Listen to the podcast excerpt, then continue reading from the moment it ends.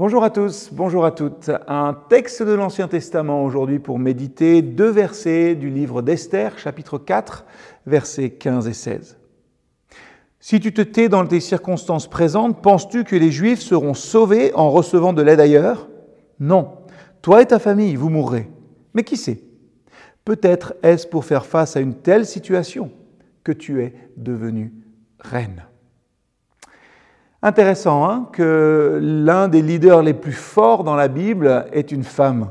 Oui, une femme juive du nom d'Esther. Esther était une orpheline qui vivait avec son cousin Mardoché avant d'être choisie comme épouse par le roi de Perse. Ce roi de Perse, c'était un chic type, hein, mais comme beaucoup de gens qui ont du pouvoir, il est entouré par des gens qui sont beaucoup moins recommandables. Et l'une d'elles, de ces personnes, Amant, avait une, quelque chose contre Mardoché. Et il a réussi à manipuler le roi pour que finalement ce soit l'ensemble du peuple juif qui soit exterminé. Comme vous pouvez, comme vous pouvez le penser, eh bien, la reine Esther était dévastée quand elle a entendu ce projet.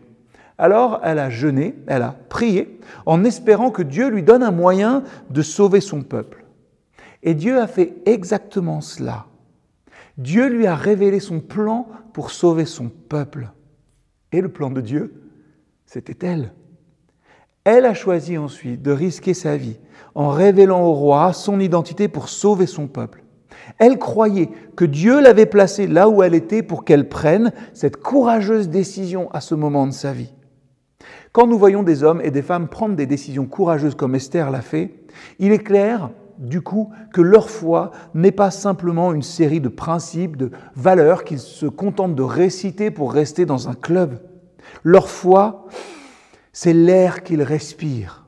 Les gens qui répandent leur amour en silence, sans que ça se sache dans ces situations difficiles et qui leur coûtent, hein, sont motivés par une foi profonde.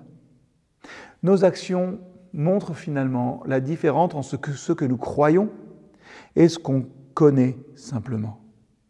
La foi, avec une dose de courage et une dose d'amour, nous oblige à nous sacrifier pour le bien des autres, comme Dieu l'a fait à Noël. Alors, comment pensez-vous que Dieu veut vous utiliser pour ses fins, pour son plan, cette semaine? À très vite.